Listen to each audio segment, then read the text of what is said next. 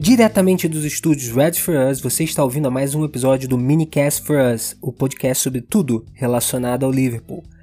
O Minicast for Us está disponível no Spotify, Apple e Google Podcasts, Stitcher e Breaker. Não se esqueça de assinar o podcast para receber cada novo programa assim que for publicado.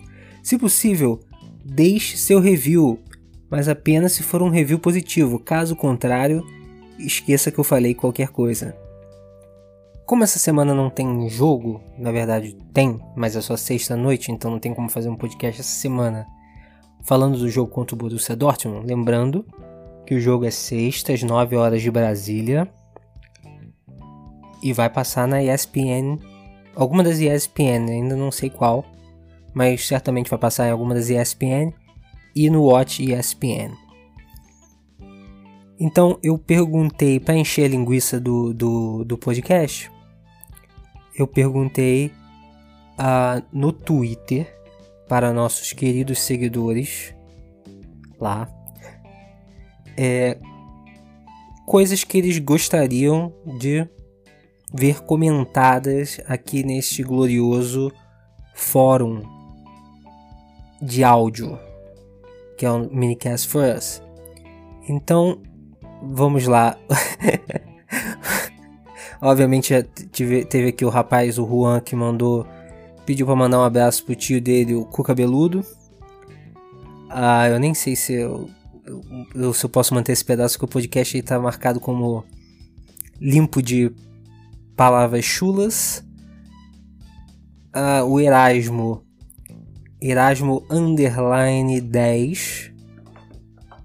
É, pergunta fa faz a seguinte pergunta: Lalana fazendo uma função a la Jorginho, como o próprio Klopp falou, é bom ou ruim? Eu falei disso no último episódio, né? Que o, o, o Lalana estava jogando recuado como primeiro volante. O Klopp, eu vi logo depois que eu terminei de gravar, que o Klopp deu uma entrevista sobre isso. Ele falou que era uma posição que eu tava fazendo a função do Jorginho, né? Uma função lá Jorginho. O Klopp falou isso na, na entrevista depois do jogo. Falou até que o que esperava que o Sarri não visse os jogos, senão ele ia fazer uma oferta pelo Lalana.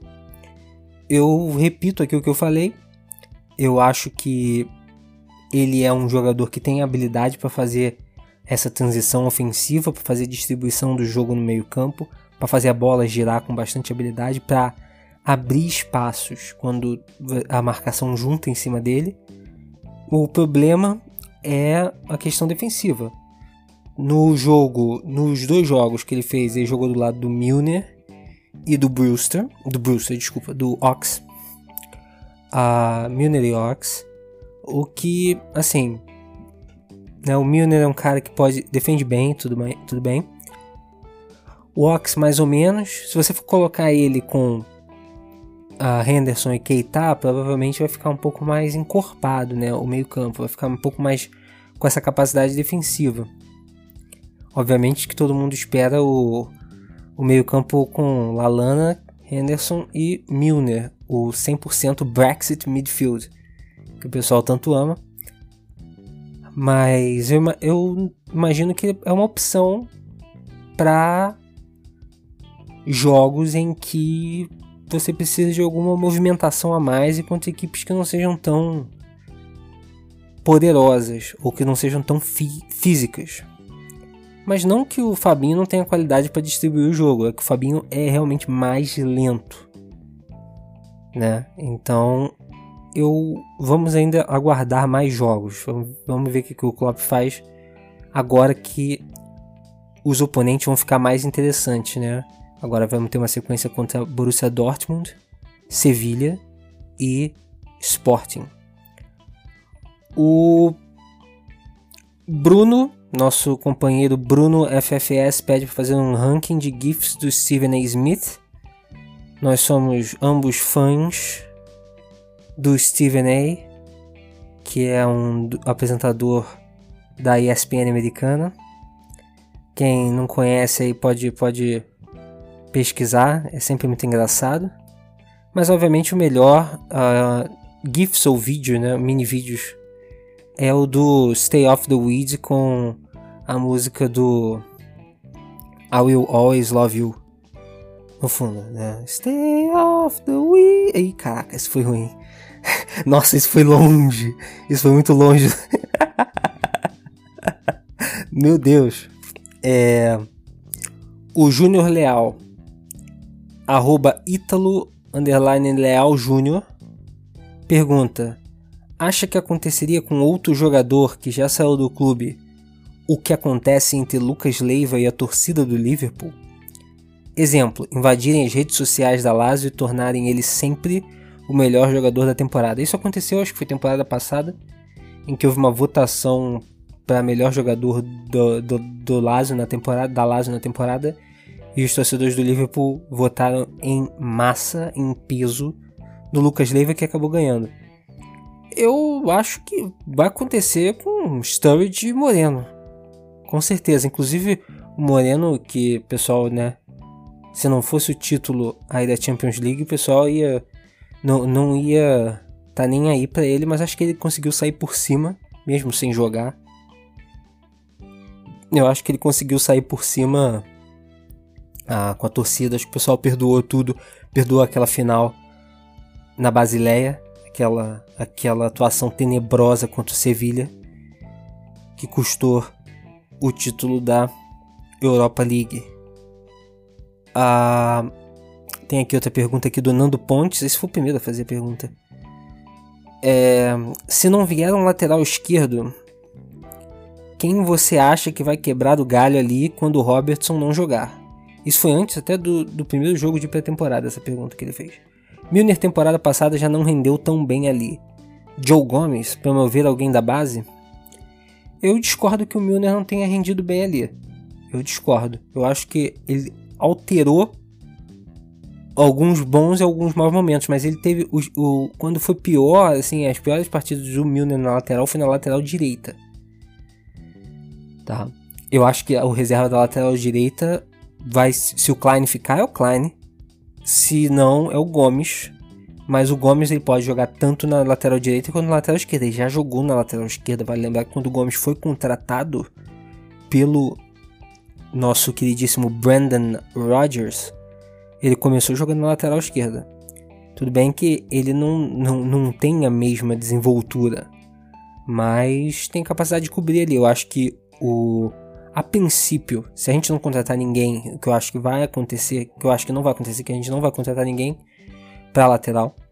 Eu acho que o Klopp ele crê que Klein, se ficar, Gomes e Milner são suficientes para dar cobertura na lateral e você ainda tem Fabinho uh, como como uh, emergência, o próprio Rover que eu já falei há uh, dois podcasts atrás, né, que eu acho que tem bastante potencial, pode entrar aí no, no joguinho de Copa ou num caso de emergência pode pode cumprir bem a posição. Mas eu acho que a gente tem jogadores suficientes para cobrir as duas laterais. Eu acho que. É, assim, é, é ok né, você ter um jogador canhoto na lateral esquerda e você ter um jogador destro na lateral direita, mas não é tão importante assim. Hoje em dia, ó, tem muito jogador, né? Boa parte dos jogadores conseguem se virar com os dois pés. O Milner, por exemplo. O Milner é destro, mas ele faz um cruzamento com a perna esquerda. Um jogador profissional tem que saber jogar com as duas. Pelo amor de Deus, né? Estamos falando de jogador de futebol profissional. Os caras são pagos para isso. O mínimo que você tem que fazer é aprender a jogar com a outra perna.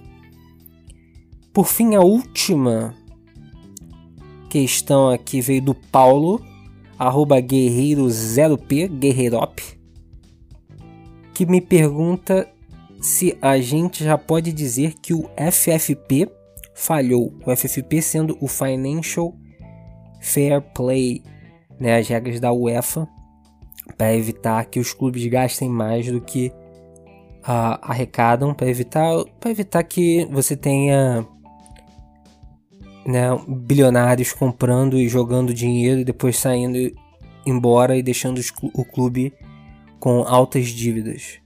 Como mais ou menos aconteceu com, com o Liverpool, né? Mais ou menos.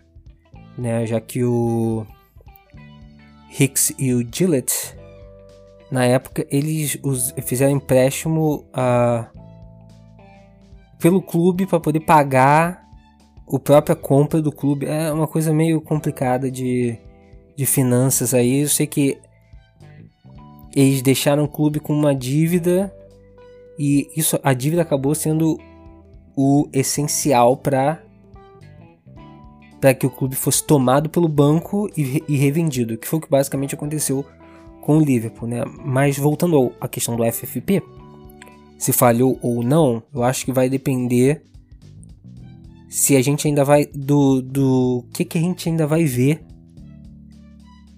da dessa questão do Manchester City e Paris Saint-Germain. Porque esses são os clubes que, obviamente, fizeram e sapato do, do FFP, fizeram, humilharam né, o, o, o FFP. A gente tem, tivemos algumas punições, eu não sei agora qual a punição do, do, do Milan, se tem a ver com, com o FFP, mas o, o Milan não vai jogar competição europeia essa, essa temporada. Mas tudo depende da punição. Toda lei, toda regra, ela só existe se você tem a punição para quando existe a quebra dela, né? Porque senão as pessoas simplesmente vão ignorar. Olha, bola, se eu não vou ser punido, se não vai acontecer nada comigo. Então, por enquanto, o FFP está no caminho de falhar. Mas vamos ver. É tudo uma questão de de punir os criminosos. Bem, eu ia gravar outro segmento, ia ser um segmento polemiquinho, ia ser um segmento sobre futebol brasileiro. Veja só, mas é, essa sessão aí de cartas dos ouvintes, de cartinhas, ficou bem maior do que eu imaginava que ia ficar. Ah, lembrando que você pode continuar mandando qualquer coisa pra gente no Twitter, porque no Twitter eu consigo ver a, com a hashtag Minicast for Us, Minicast 4 US, né? Que nem Reds for Us. Uh, eu tô usando a Minicast, uh, essa hashtag para catalogar essas questões. Se a sua pergunta não foi lida aqui nesse podcast, não foi respondida aqui, é, é porque provavelmente eu gravei antes de você mandar porque no, até aqui a gente não tem audiência suficiente para eu estar tá atolado em, em, em, perguntas. Né? Por enquanto nós somos, somos dúzias, nós somos dúzias de ouvintes desse programa, dúzias de fãs. Ah, mas continue mandando que volta e meia eu vou fazer. Vamos precisar ter umas pautas frias aqui, né? Então é sempre bom dar uma responder as perguntas dos nossos queridos ouvintes. Mas o, a, a, o segmento sobre futebol brasileiro fica para fica outra hora, né? Porque esse é todo o tempo que eu tive vontade de dedicar a esse episódio. Não se esqueça de assinar o podcast e nos seguir nas redes sociais. Inclusive para poder mandar as suas perguntas. Arroba Reds for Us em todas elas. Twitter, Facebook e Medium. S4US, Reds for Us há 10 anos, informando sobre o Liverpool.